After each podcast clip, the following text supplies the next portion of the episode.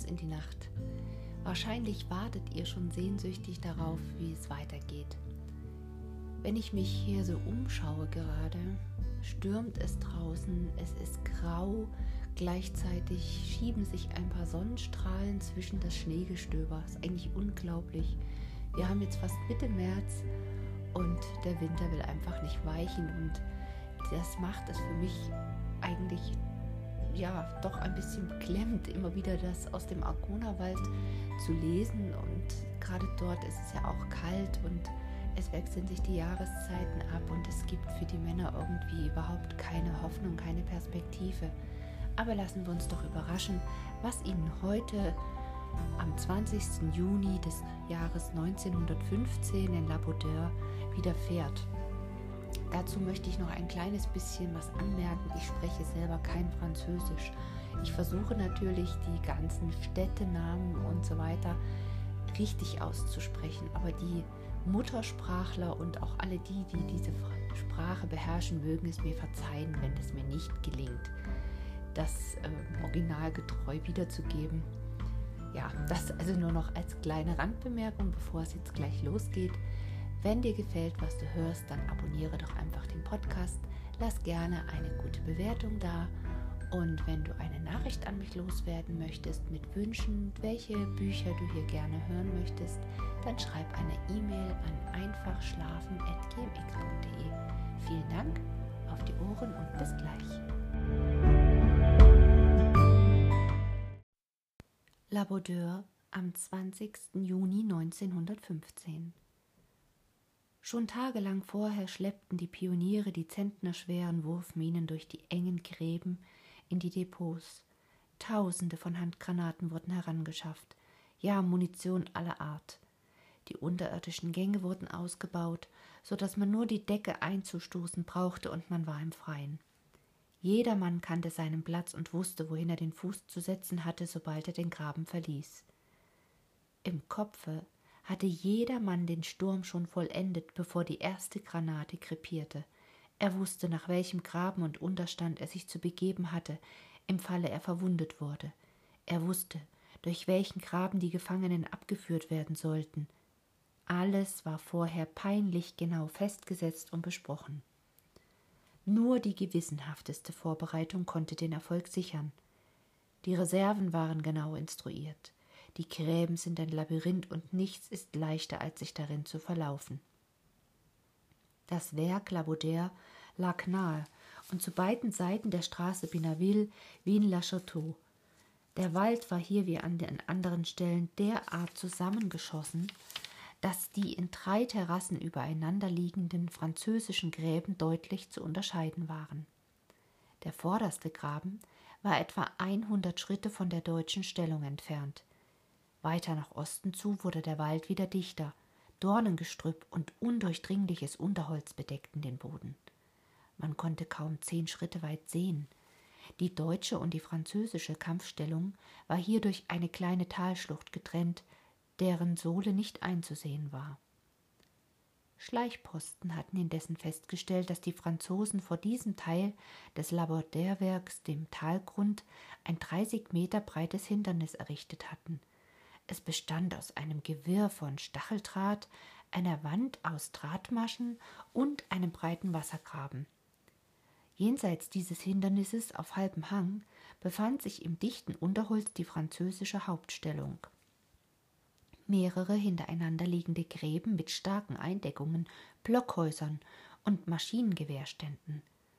Außerdem hatte der Feind diesseits des Drahthindernisses in Postenlöchern und einzelnen Sappenköppen kleinere Abteilungen bis nahe an die deutsche Stellung vorgeschoben. Dies also war das Werk La Baudeur, das am 20. Juni gestürmt werden sollte. Ruhig und klar bricht der Morgen des 20. Juni an. So lautet der überaus anschauliche amtliche Bericht. Hüben und trüben ist heute alles früher munter als sonst, bei den Deutschen in Erwartung des bevorstehenden Kampfes, bei den Franzosen, weil sich im Morgengrauen gerade die Regimenter 55 und 255 in der vorderen Linie ablösen. Punkt 4 Uhr vormittags eröffnen die deutschen Batterien ihr Feuer. Etwas später beginnt das Schießen der Minenwerfer. Von Stunde zu Stunde steigert sich die Heftigkeit des Feuers.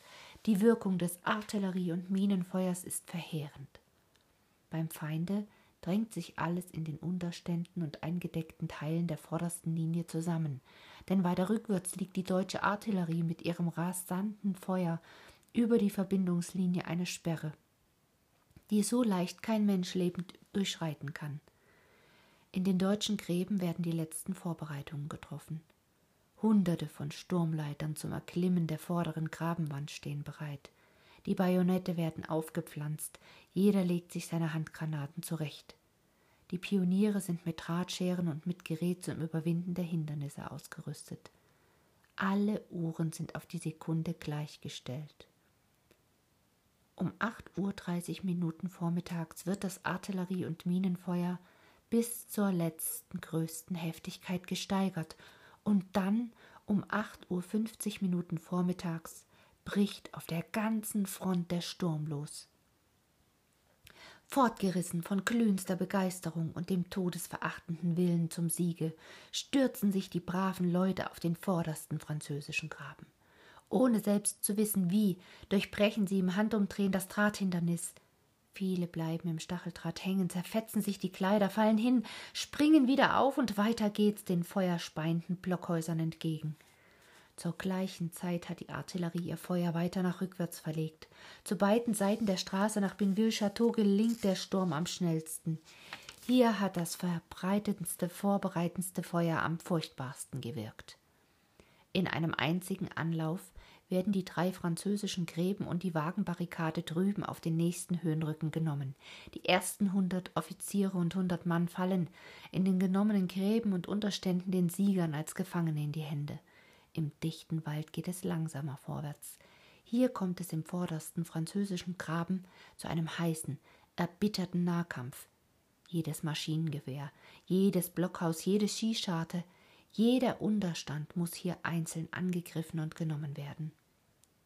Unsere Leute vollbringen in dem ihnen unbekannten Grabengewirr, mitten zwischen den Hindernissen im Kampf gegen einen unsichtbaren, wohlgedeckten Feind, Heldentaten voll Kaltblütigkeit und Todesmut. Ein Trupp Württemberger mit ihrem tapferen Führer Leutnant Sommer stürmen ein Blockhaus, legen sich trotz des heftigsten, von allen Seiten auf sie niederprasselnden Feuers oben auf das Dach und machen mit Revolverschüssen und Handgranaten durch die Schießscharten die Besatzung und ihr Maschinengewehr unschädlich. Von einem Nachbargraben aus zu Tode getroffen fällt der heldenhafte junge Offizier. Eine kleine Abteilung stürmt bis weit in die feindlichen rückwärtigen Stellungen hinein, verliert aber die Verbindung mit den Kameraden und wird abgeschnitten. So sind es oft gerade die Tapfersten, die im Drang nach vorwärts allzu weit vorstürmen und dann dem Feinde in die Hände fallen.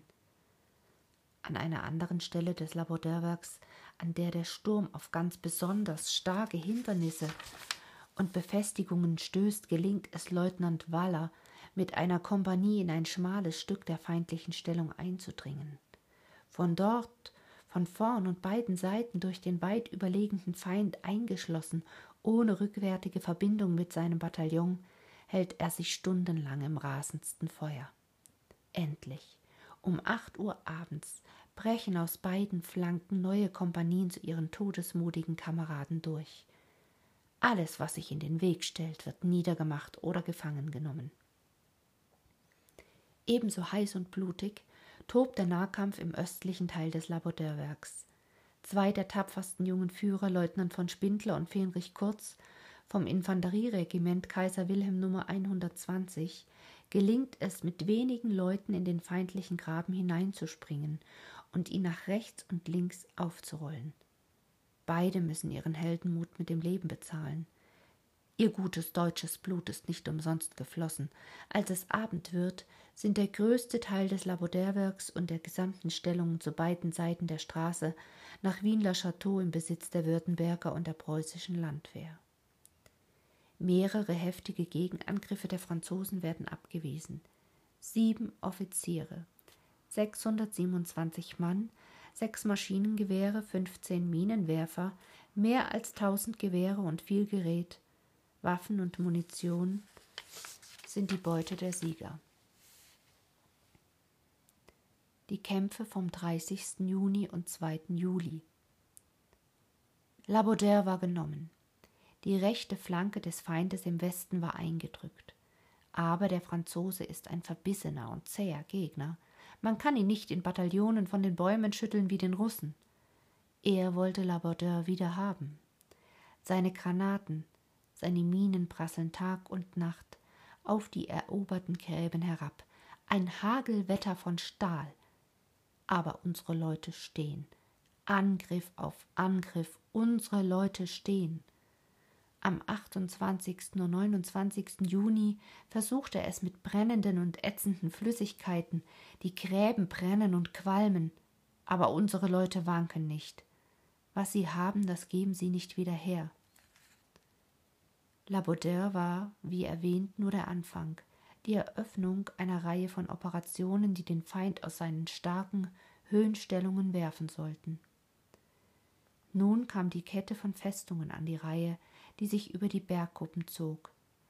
Zentral, im Metier, Bagatelle, dazu die Schanzen, in denen er sich auf der Eselsnase, dem Storchennest und der Rheinabenhöhe eingenistet hatte. Am 30. Juni ging es los.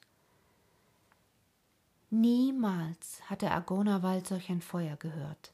Die französischen Gräben werden in Schutt und Trümmer geschossen. Das Feuer liegt mit schrecklicher Genauigkeit. Minen und Granaten hageln herab, sie schlagen in Unterstände und Blockhäuser und würgen Hunderte. Sie verschütten unterirdische Kasematten und Minenstollen und töten, was darin ist. Handgranatenlager und Minendepots fliegen in die Luft. Die Toten liegen wie das Getreide nach einem Hagelwetter. Es ist zu viel.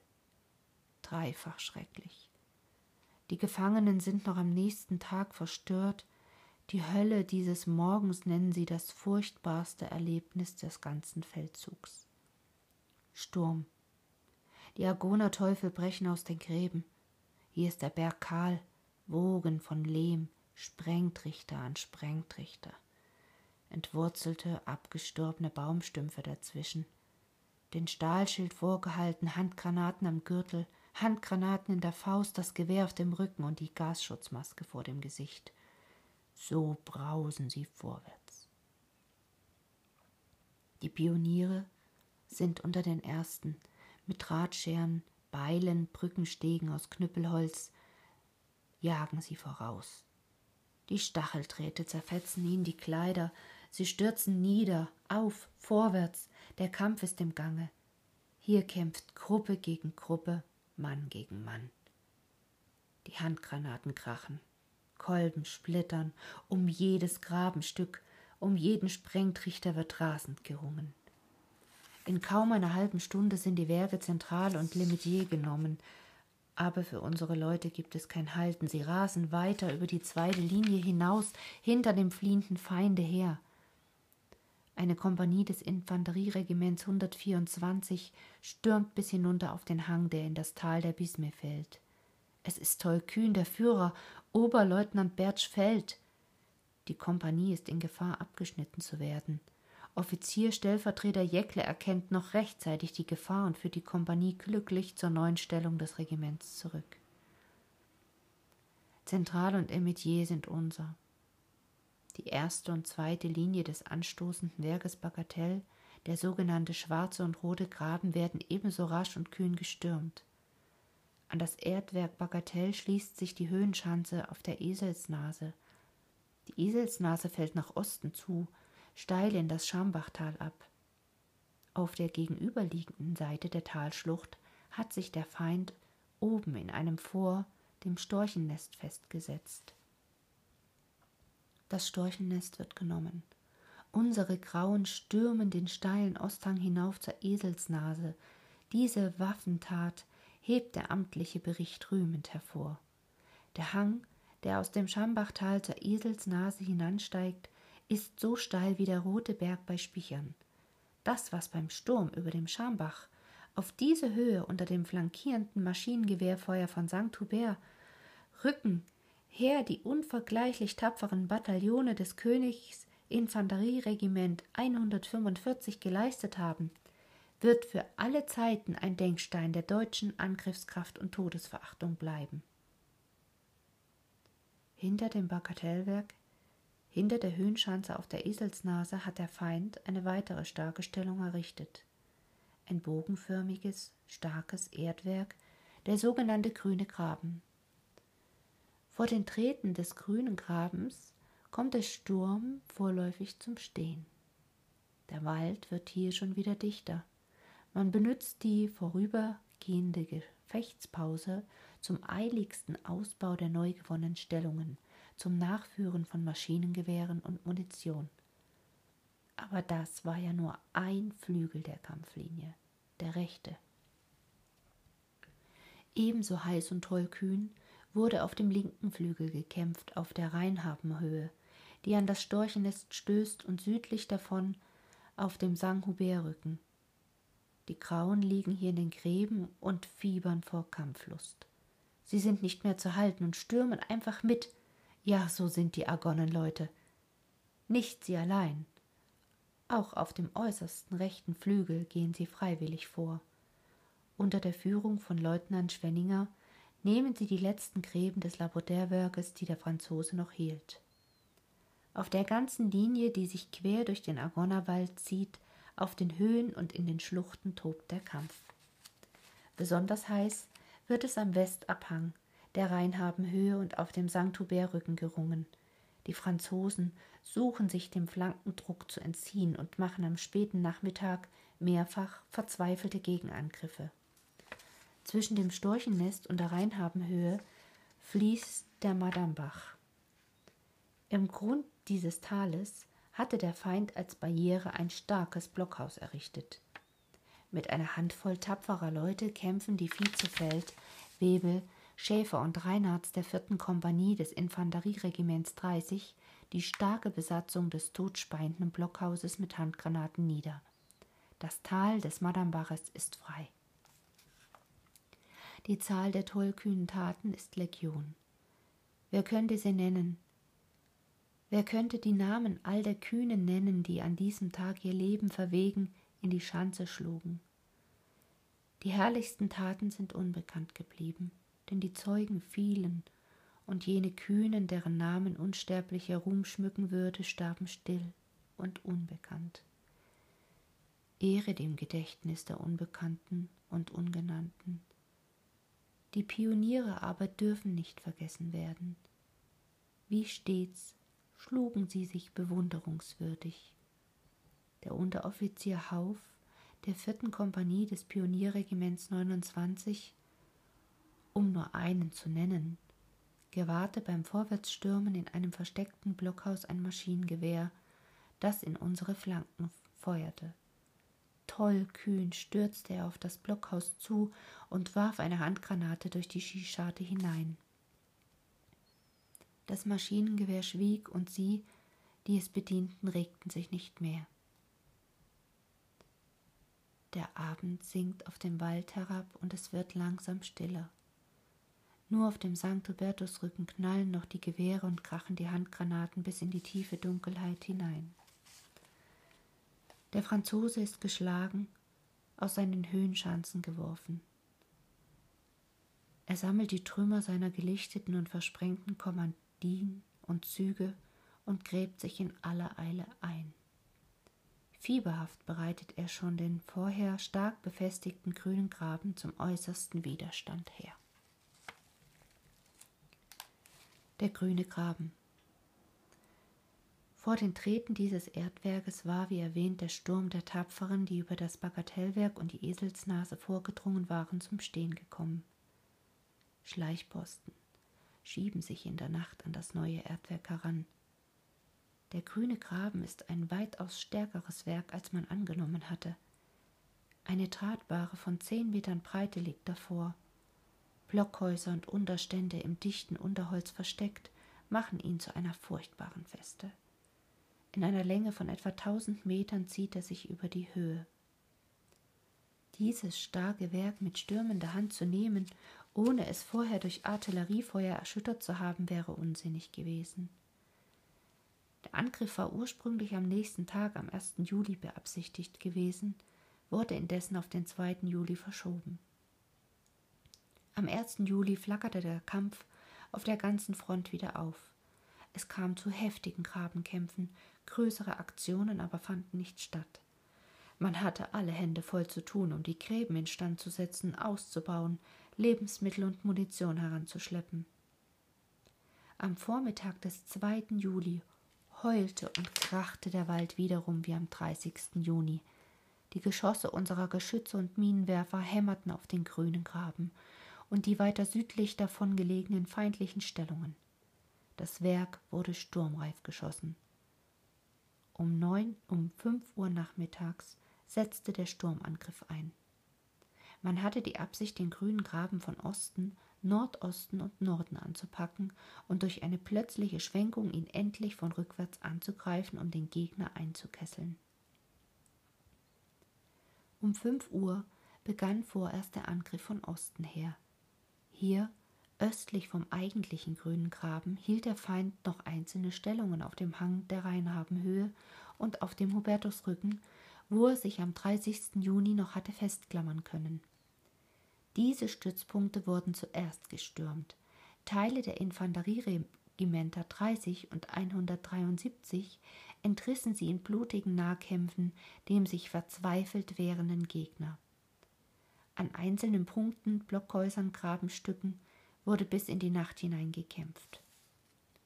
Zur gleichen Zeit wurde der Angriff von Norden her der den Rückstoß vorbereiten sollte, vorgetragen. Dies war der schwierigste und bedeutungsvollste Teil der Aktion. Major Freiherr von Lupin, der Kommandeur des 123. Grenadierregiments, hatte für diesen entscheidenden und kühn angelegten Vorstoß folgende Befehle erhalten. Erstes Grenadierregiment 123 greift die vor ihm liegenden befestigten Hüttenlager fünf Grad nachmittags an und erreicht die Linie Wegekreuz, Harassi-Schneise, Cervonon-Montplainville und östlich dieser Linie die in Skizze befohlene Linie. Zweitens. Zur Sturmreifmachung steht die gesamte Artillerie zur Verfügung, die vor drei Grad nachmittags sich einschießt und die von 3 Grad bis 5 Grad nachmittags ein sich zwischen 4 und 5 Grad nachmittags immer wieder mehr steigerndes Wirkungsschießen unterhält. Drittens. Räumung der vorderen Stellung entsprechend den unmittelbaren Anfordern der in vorderer Linie befindlichen Artilleriebeobachter, insbesondere erstes Bataillon. Viertens. 4.30 Uhr nachmittags Wiedervorgehen der Sturmtruppen in den geräumten Stellungen und Bereitstellung der Sturmkolonnen zum Angriff. Fünftens.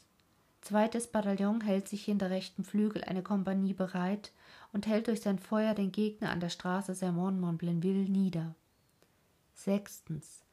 Drittes Bataillon stößt massiert aus dem Graben der siebten Kompanie in östlicher Stellung vor und schließt sich an linken Flügel des Regiments an.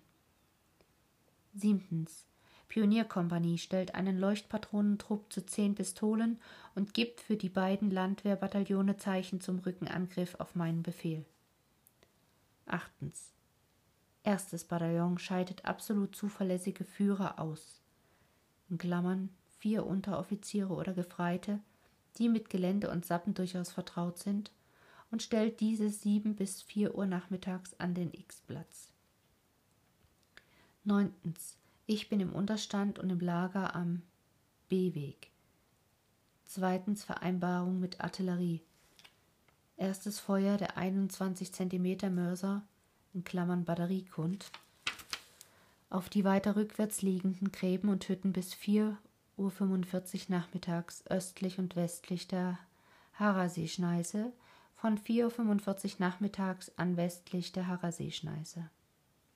Zweitens Feuer der FH Batterie Schirmer bis 4.45 nachmittags auf die in dem nordöstlichen Winkel der Wegekreuzung liegenden feindlichen Hütten und Gräben. Von 4.45 nachmittags nur Feuer westlich der Harasi-Schneise und weiter vorlegen. Feuer der FMW bis 4.55 nachmittags in den Nordostwinkel. Drittens.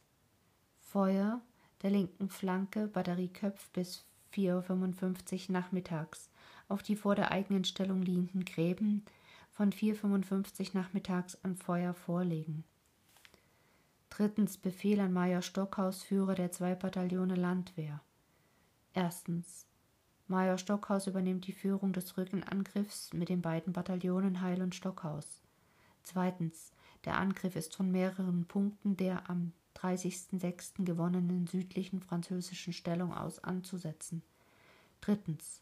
Es stehen Bataillon Heil 4 Uhr nachmittags am X-Platz, Bataillon Stockhaus 4 Uhr nachmittags an Punkt XB. Dorthin sind zuverlässige Führer befohlen. Jedes Bataillon enthält 40 Umluftskizzen über die Annäherungswege. Fünftens. Major Stockhaus leitet den Rückenangriff zunächst von der Telefonstelle linken Unterabschnittes. Ich bin im Lager am B-Weg. Zu drittens, mündlich wurde noch hinzugefügt.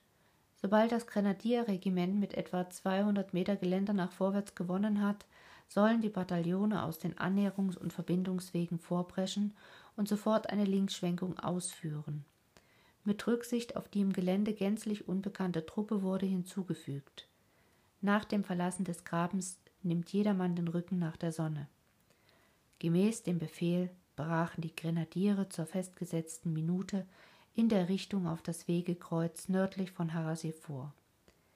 Der Ansturm wurde mit solcher Kraft und Wut geführt, dass die württembergischen Grenadiere unter Hauptmann Hauser und Freiherrn von Verfall bis mitten in die französischen Lager an der Harasee-Schneise und darüber hinaus vordringen konnten.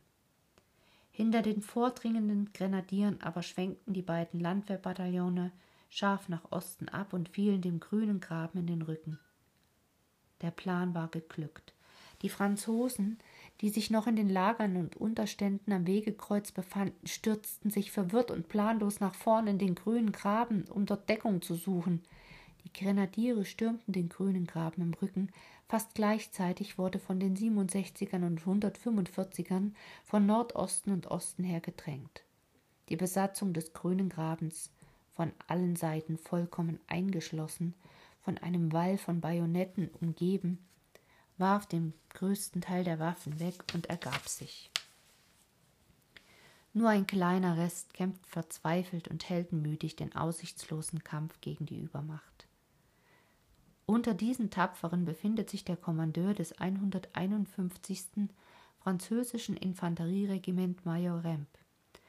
Trotz wiederholter Aufforderung ergab er sich nicht. Er fällt im wütenden Handgemenge. Der grüne Graben ist erobert. Damit waren die Höhenschanzen des Feindes, an die man sich in langen Monaten herangearbeitet hatte, die man monatelang belagert hatte, in unserer Hand. Heldenhaft haben sich die Argoner-Truppen wiederum geschlagen. Es wird Nacht, aber es gibt keine Ruhe. Ohne eine Minute Pause wird gearbeitet. Die Leichen werden geborgen. Schauerlichste Arbeit des Soldaten.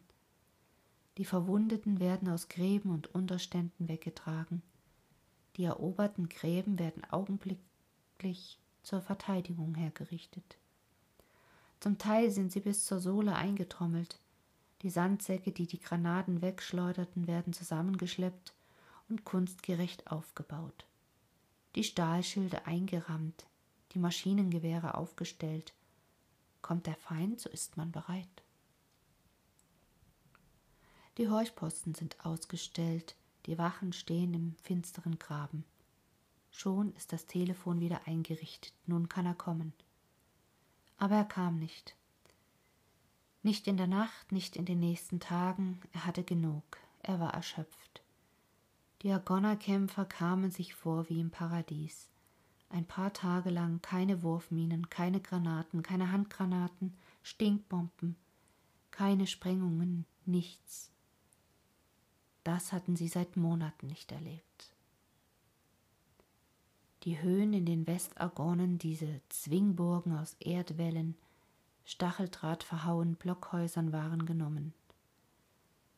Sie hatten den Feind geworfen wie in den Tagen des siegreichen Vormarsches. Der Winter, der Regen, die Gräben konnten ihnen nichts rauben von ihrem Mut und ihrer Kraft. Nun waren sie oben. Erst nach den Tagen ließ sich die Beute von 30. Juni und 2. Juli überblicken. 37 Offiziere, darunter ein Major und vier Hauptleute, 2519 Mann, Truppen von dreieinhalb verschiedenen Bataillonen gefangen, 28 Maschinengewehre, mehr als 100 Minenwerfer, eine Revolverkanone, annähernd 5000 Gewehre, mehr als 30.000 Handgranaten, mehrere Pionierparks und Munitionsdepots voll von Waffen, Munition und Kampfgerät aller Art erobert. Täglich noch wurden weitere Beutestücke in verschütteten Gräben und Unterständen gefunden. Erschreckend waren die Verluste des Feindes. Bis zum 8. Juli wurden etwa 1600 gefallene Franzosen beerdigt. Die Zahl der Gefangenen vom 20. Juni bis zum 2. Juli betrug rund 3200 Offiziere und Mannschaften. Die der Toten zusammen mit den unaufgefundenen Verschütteten konnte man auf 2000 schätzen. Dazu kam die Anzahl der Verwundeten, die sich noch zu den ihrigen zu retten vermochten. Diese Zahl niedrig bemessen betrug der französische Gesamtverlust in diesen Kämpfen 7000 bis 8000 Mann. Ein paar Tage darauf, am 9. Juli, fand am Rande der Argonnen ein feierlicher Dankgottesdienst statt. Alle ruhmvollen Regimenter der letzten Kämpfe waren vertreten. Der Kronprinz heftete 600 der Tapferen das eiserne Kreuz an die Brust. Alle, die je in den Gräben da oben kämpften, sollten es haben. Die wetterharten Gesichter der Argonnenkämpfer leuchteten, als der Kronprinz ihnen reiche Anerkennung zollte. Ja, sie wollten stehen, wie sie bisher standen, und nicht wanken und weichen. Höhe 285 La Filmore. Die gesamte groß angelegte Operation war damit noch keineswegs zu Ende. Im Westen des Agornerwaldes war die blutigste Arbeit getan, im Osten stand sie noch bevor. Wie in den Westagonnen im Bö de la Grue hatte sich der Franzose auf den Höhenkuppen des Waldgebirges im Osten stark verschanzt. Hier erreichte der Agonerwald seinen höchsten Punkt in der Höhe 285. Von dieser Höhe aus, die die alte Römerstraße überquert, genießt man einen weiten Rundblick über den Agonerwald. Nach Osten über die Höhenzüge des Bourduy und Montfaucon nach Westen über das Hügelland der östlichen Champagne. Deutsche Patrouillen und kleine Infanterieabteilungen hatten wie erwähnt auf dem denkwürdigen Vormarsch diese Höhe betreten. Am Abend des 29. September 1914 indessen waren sie schon gezwungen, sich vor starken feindlichen Kräften zurückzuziehen, und seit diesem Tage war die Höhe 285 in den Händen der Franzosen. Die Höhe 285 hatte zwei Ausläufer. Nach Nordosten die Höhe 263, nach Westen die Höhe mit dem Namen La Filmore. Welch ungeheure militärische Bedeutung diese beherrschenden nach Norden abfallenden Höhenrücken für den Feind hatten, ist ohne weiteres einleuchtend.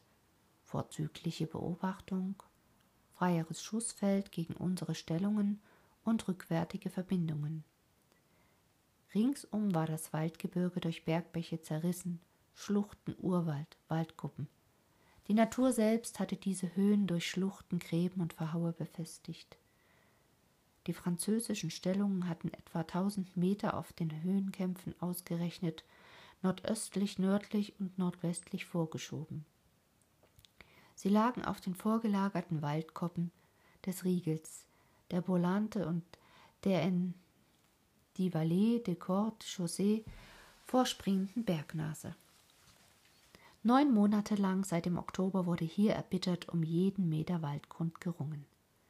Anfang Januar und Mitte Februar hatten die Argonnenkämpfer in blutigen Gefechten den Feind auf der ganzen Front von der Volant bis zur Höhe 263 zurückgeworfen.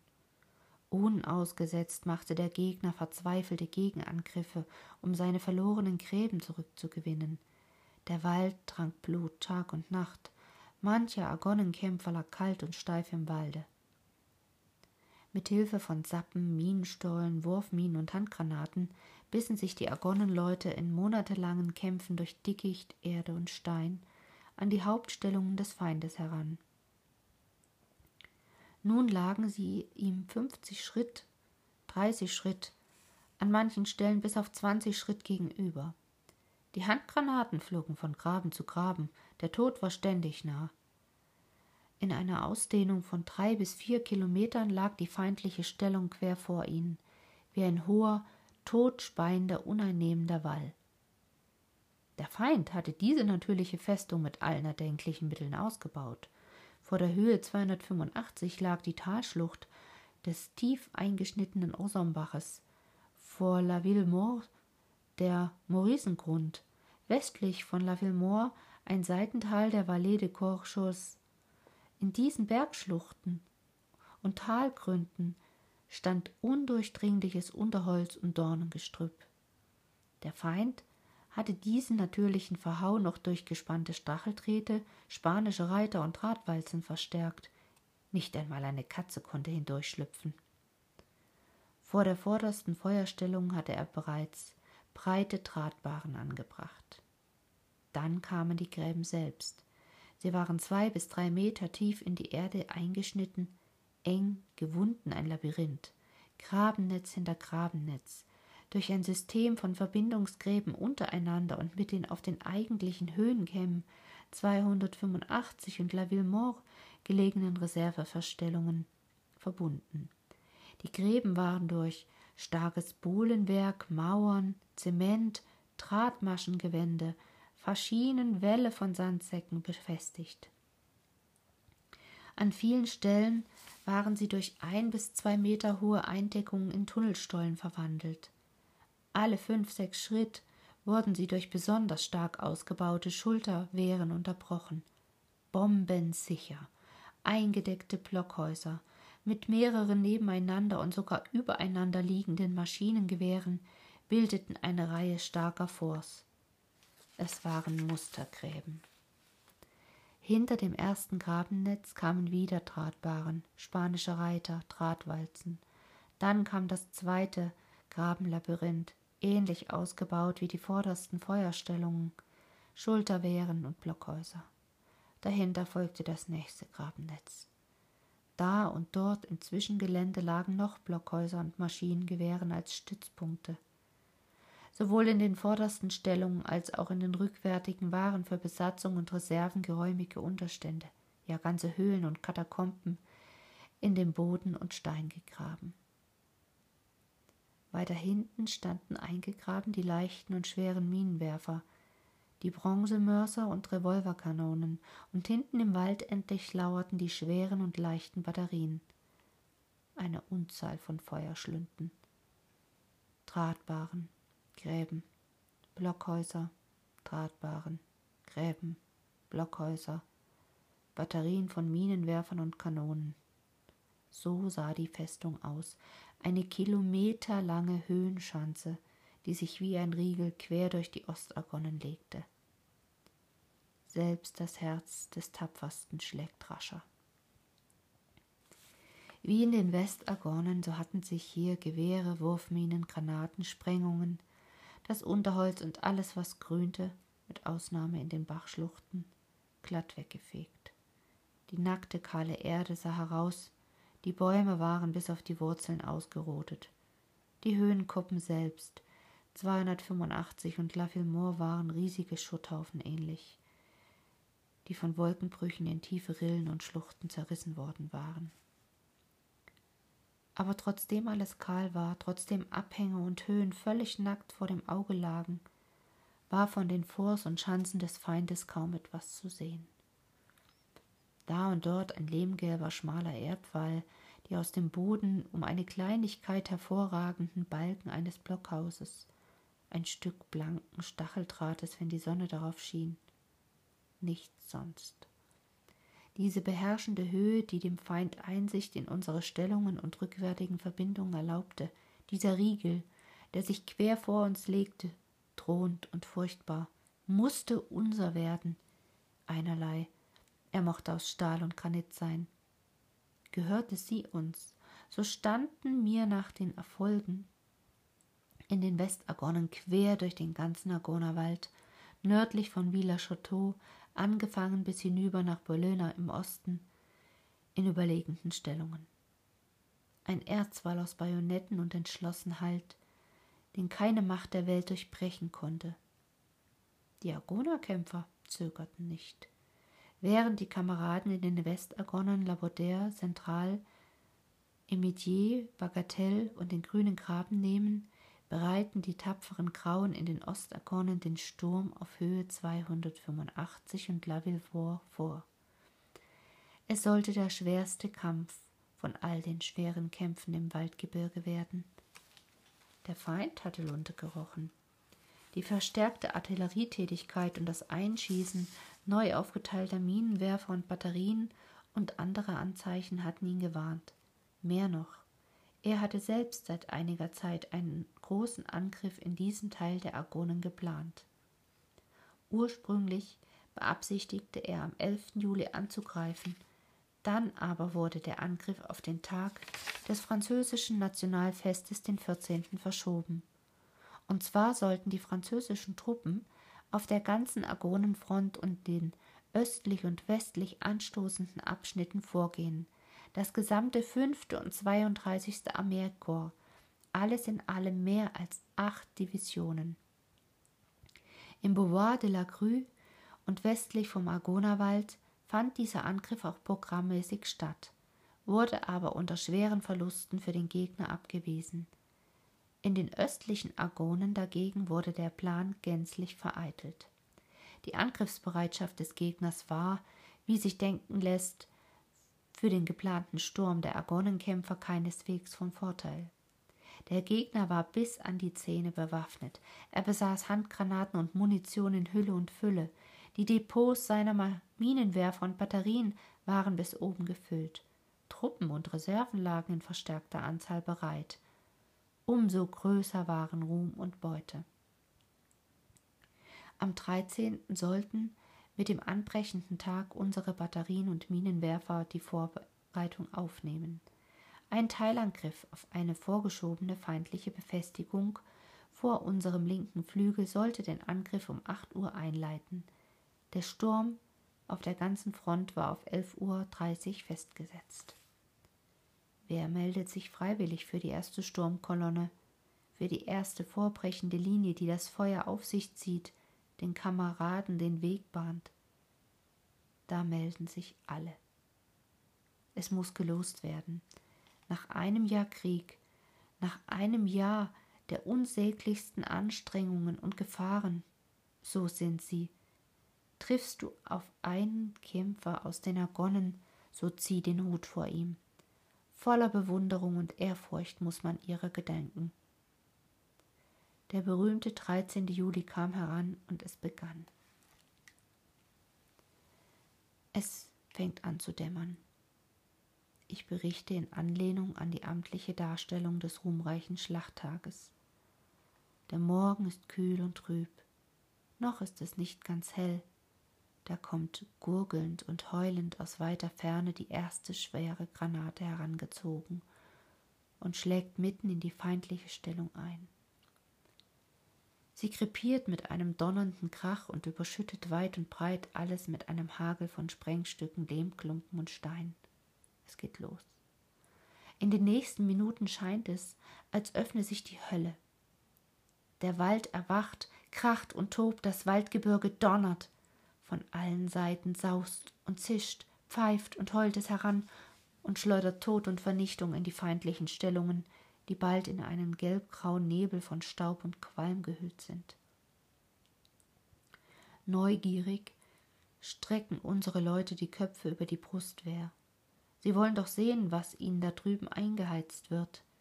Aber dieses Vergnügen ist nur von kurzer Dauer, denn nun beginnen auch die französischen Batterien und Minenwerfer ihr Feuer Und dieses Feuer steigert sich von Stunde zu Stunde bis zur rasendsten Heftigkeit.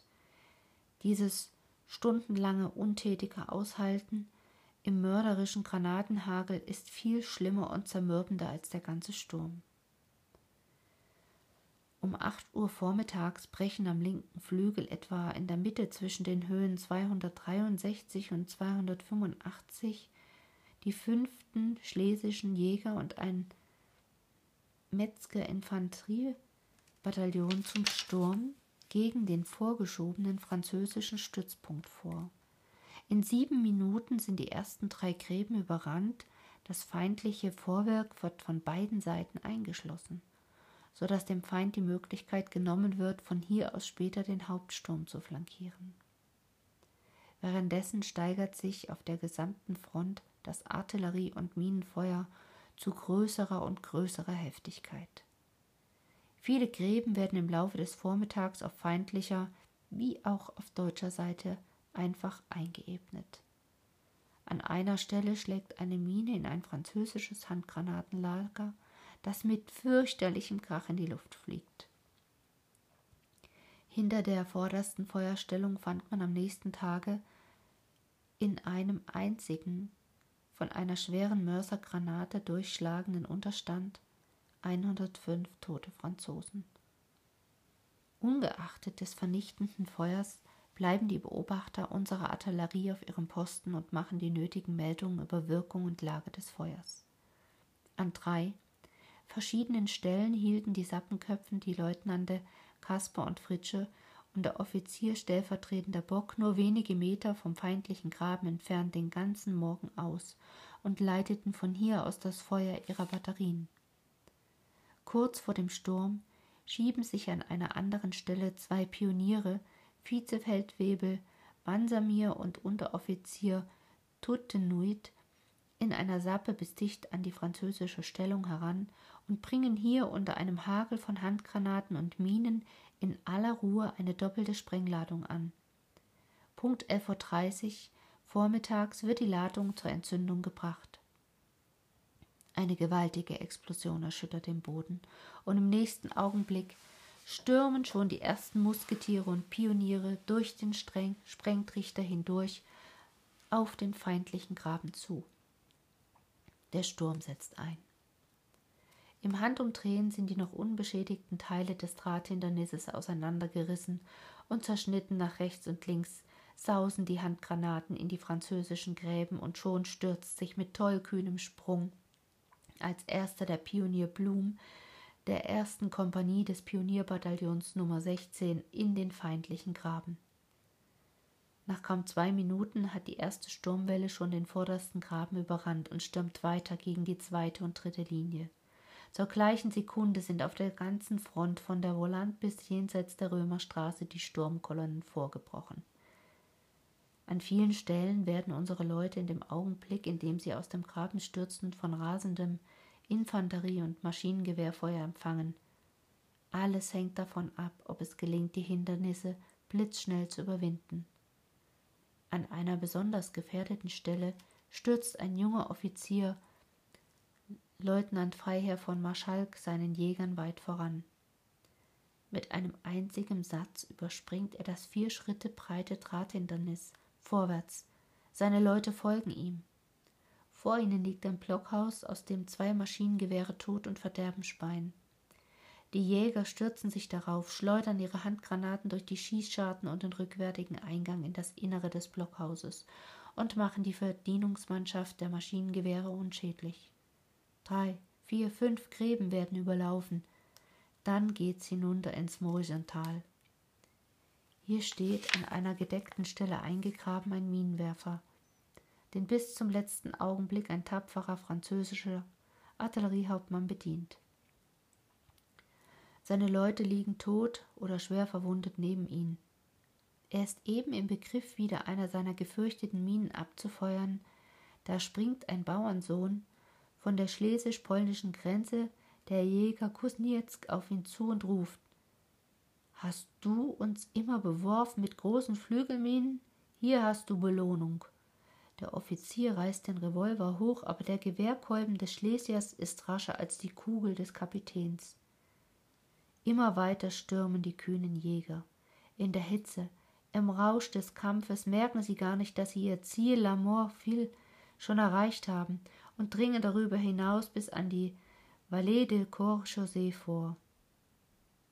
Inzwischen haben oben auf der Höhe die Offiziere in richtiger Erkenntnis der Lage einen großen Teil ihrer Kompanie angehalten und beginnen sofort mit dem Festlegen der notdürftigen Herstellung einer neuen Stellung. Aber ein kleiner Trupp Verwegener, der nicht zu halten ist, stürmt immer weiter, bis mitten in die französischen Batterien und Lager. An ihrer Spitze Lieutenant English der dritten Kompanie des Jägerbataillons Nummer 6. Die Jäger versuchen, die eroberten Geschütze, es sind vier leicht und vier schwere, zurückzuschassen. Immer mit, was mitgehen kann. Sie verstehen keinen Scherz in dieser Beziehung. Mit aller Kraft versuchen sie, die grauen Untiere aus dem Waldboden zu reißen. Aber es ist unmöglich, sie sind zu schwer so soll, soll er sie wenigstens nicht heil wieder in die Hände bekommen. Mit Äxten, Picken, Spaten, was sie gerade bei der Hand haben, schlagen sie Vorrichtungen, Verschlüsse und Untergestelle der Geschütze kurz und klein. Im letzten Augenblick stopfen doch schnell der Jäger Wistobar und der Oberjäger Proll von vorn in die Röhre zweier Geschütze Handgranaten und zerstören dadurch Laderäume und andere Teile. Roll schleudert dann eine zweite Handgranate in das in der Nähe befindliche Munitionslager, das mit lautem Krach in die Luft fliegt. Fertig. Los zurück. Keine Sekunde ist mehr zu verlieren. Schon nahen die französischen Reserven. Und in der Tat, es gelingt den Tollkühnen glücklich zu ihrem Bataillon zurückzukommen. An einer anderen Stelle hatten die Jäger in aller Eile einen starken Motor, der zum Betriebe der Druckluftbohrer in den Minenstollen diente, gründlich zerschlagen und zerstört. Dies alles spielte sich in kaum mehr als zwei Stunden ab. Auf der ganzen Front im östlichen Waldgebirge tobte der Kampf. Die Granaten der Geschütze, die die Batterien und rückwärtigen Verbindungen beschossen, rauschten und heulten noch hoch oben über die Kämpfenden dahin. Auf allen Teilen der Kampffront schritt der Angriff siegreich vorwärts. Ruhmvolle Waffentaten wurden verrichtet. Ganz besonders zeichnete sich ein Bataillon des Infanterieregiments Nummer 135 unter Führung des Hauptmanns Wegener bei der Erstürmung von Fillmore aus. Das Bataillon hatte von der Schwarzen Kuppe aus angegriffen, einer der Fillmore vorgelagerten bewaldeten Höhe, und musste zunächst einen außergewöhnlich stark ausgebauten Stützpunkt des Feindes, die sogenannte Steinfestung, erstürmen, die der Feind verzweifelt verteidigte. Leutnant Breithaupt der zweiten Kompanie umging mit seinem Zug durch den Rüsengrund die Steinfestung und fiel dem Feind in den Rücken, wodurch die Besatzung der Steinfestung abgeschnitten wurde. Ihm ist in erster Linie die rasche Eroberung dieses starken Vorwerkes zu verdanken. Überall verteidigte sich der Feind mit großer Hartnäckigkeit und verzweifelter Wut. Zu besonders blutigen Kämpfen kam es auf der Volant.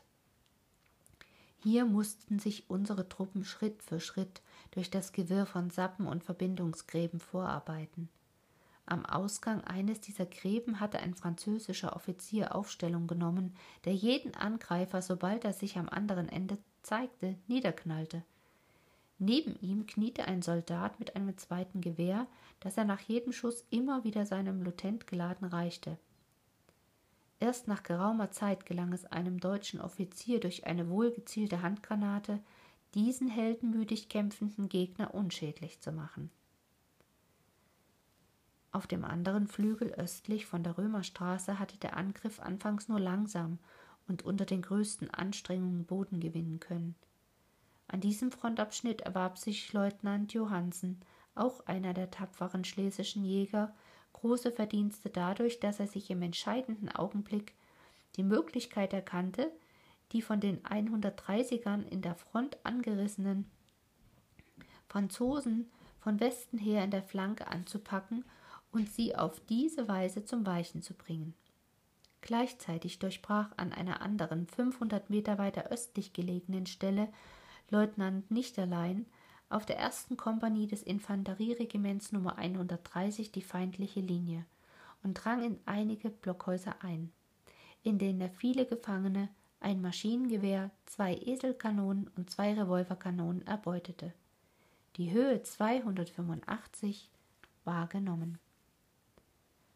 Die Franzosen warfen starke Reserven in den Wald und machten im Laufe des Nachmittags eine Reihe verzweifelter Gegenangriffe. Ohne Erfolg. Die 144er und die Jäger warfen sie zurück, so oft sie vorgingen. Das schwere Artilleriefeuer des Feindes aber dauerte ohne Minute Pause bis zum späten Abend fort. Der Franzose trommelte. Ungeheure Mengen von Munition warf er in den Wald und auf die Kuppen, darunter Granaten mit erstickender Gaswirkung. Endlich kam die Nacht. Es wurde stiller. Der Feind war geschlagen, seine heroisch vorgetragenen Gegenangriffe überall zerschellt. Auf der ganzen Front lag der Franzose unmittelbar vor den neuen deutschen Stellungen. Fieberhaft wurde auf beiden Seiten unter Anspannung aller Kräfte am Ausbau der Gräben gearbeitet, neue Sappen, neue Gräben ausgeworfen. Man musste bereit sein, sobald der neue Tag graute. Die Leuchtkugeln stiegen über das grauenhafte Chaos von Trümmern und Toten empor. Unsagbar waren Erregung und Anstrengungen des blutigen Tages gewesen. Bei den Argonnerkämpfern herrschte begeisterte Siegesfreude. Neuen Ruhm hatten die tapferen Regimenter an ihre Fahnen geheftet. In einer Breite von über drei Kilometern und einer Tiefe von tausend Metern hatten sie die feindlichen Höhenschanzen genommen. An unverwundeten Gefangenen fielen 3688 Mann und 68 Offiziere in ihre Hände, außerdem drei bis vierhundert Verwundete, zwei Gebirgsgeschütze, zwei Revolverkanonen, sechs Maschinengewehre und eine große Menge Gerät wurden erbeutet. Acht Geschütze hatten die kühnen Jäger zerschlagen und unbrauchbar gemacht. Jeder einzelne Mann hatte an diesem Tag sein Äußerstes und Letztes gegeben. Im Laufe des Abends und der Nacht stellten sich auf den Verbandplätzen viele Verwundete ein, die schon früh morgens einen Arm- oder Beinschuss erhalten hatten oder sonst verwundet worden waren. Aber dessen ungeachtet hatten sie sich bis zum letzten Augenblick, bis zum Abend geschlagen, um mit dabei zu sein und ja nichts zu versäumen. Die Höhen sind unser. Wunder an Tapferkeit und Mut haben sie vollbracht, die Argonnenleute. Auf der ganzen Waldfront haben sie sich nach monatelängen Kämpfen bis zu den Höhenkuppen emporgerungen und den Feind aus seinen Schanzen geworfen. Bis an die Knöchel sind sie im Blut gewadet, im Blut des Feindes und ach, im Blut der teuren Kameraden. Ihre Stirnen begrenzt der Lorbeer. Nun sind sie oben. Großen Operationen, die am 20. Juni begannen, wurden am 13. und 14. Juli siegreich beendet. Ein Hurra für Offizier und Mann. 116 Offiziere und über 7000 Mann gefangen. Über 4000 gefallene Feinde bestattet. In knapp einem Monat haben die Argonnenleute den Franzosen einen Verlust zugefügt, den man niedrig geschätzt mit 17.000 Mann berechnen kann. Bei dem Feldgottesdienst, der am 27. Juli stattfand, trat der Kronprinz vor seine Truppen. Kameraden, sagte der Kronprinz, ich benütze die Gelegenheit dieses Gottesdienstes, um euch den Dank seiner Majestät des Kaisers und Königs und meinen eigenen an dieser Stelle auszusprechen. Nicht nur für den letzten Sturm, der schwere Opfer gefordert, aber ein schönes, großes Ergebnis gebracht hat, sondern auch für die Treue und hingegebene Tätigkeit der ganzen elf Monate. Wir decken unseren Kameraden im Osten den Rücken und werden, so Gott will, es so lange noch tun, bis es möglich sein wird, mit unseren Gegnern, den Franzosen, gründlich abzurechnen. Dass ich mich dabei auf euch verlassen kann, das weiß ich, und dafür danke ich euch hier. Seine Majestät der Kaiser und König, unser oberster Kriegsherr. Hurra! Hurra! Hurra! Der Kampf oben im Wald aber geht weiter. Die Kanonen pochen und poltern und die Granaten reißen die Bäume um. Die Wurfminen segeln durch die Luft und spähen aus nach ihrer Beute. Die Maschinengewehre hämmern. Die Pioniere wühlen unter der Erde, es gibt keine Pause. Die Linien werden, wo es nötig ist, verbessert. Der Gegner will seine Gräben wiederhaben und wird blutig zurückgewiesen. Feindliche Blockhäuser fliegen in die Luft. Vom 20. Juni bis zum 20. Juli wurden 52 Maschinengewehre erbeutet. Am 2. August gingen die Grauen in den Westargonnen überraschend mit dem Bajonett vor und nahmen weitere feindliche Gräben. Vier Offiziere und 163 Mann blieben in ihrer Hand, dazu zwei Maschinengewehre. Am 12. August wurde ein feindliches Erdwerk nördlich von Wien-la-Château, das sogenannte Martinswerk, erobert und vier Offiziere und 240 Mann zu Gefangenen gemacht. 350 gefallene Feinde wurden bestattet, das eroberte Werk gegen erbitterte Gegenangriffe behauptet. Immer von neuem flackerten die Kämpfe auf, und die Musik im Argonerwald verstummte keinen Tag und keine Nacht. Der Feind klammerte sich an den Rändern der Höhen und Kuppen fest und schanzte und grub. Wiederum hatte er sich in einem starken Erdwerk festgenistet, das das Vordringen der Argoner-Armee aufhalten sollte, im Werk Maries Therese. Am 8. September musste er es uns überlassen. Ende der Argonawald. Ich hoffe für euch und auch für mich, dass wir vielleicht ein paar Lehren daraus ziehen, dass Krieg einfach nur grauenvoll ist und dass wir damit keine Probleme lösen. Und wenn wir uns überlegen, da wurde gekämpft um Maschinengewehre, Pistolen, Gräben, ein ganzer Wald wurde verwüstet. Und was hat es gebracht, außer dem vermeintlichen Ruhm und dem eisernen Kreuz? Eigentlich nur viel Trauer, Leid und ja, unsägliche Schmerzen auf allen Seiten. Im nächsten Podcast geht es dann wieder etwas munterer zu. Also freu dich drauf und eine gute Zeit für dich, deine Anja.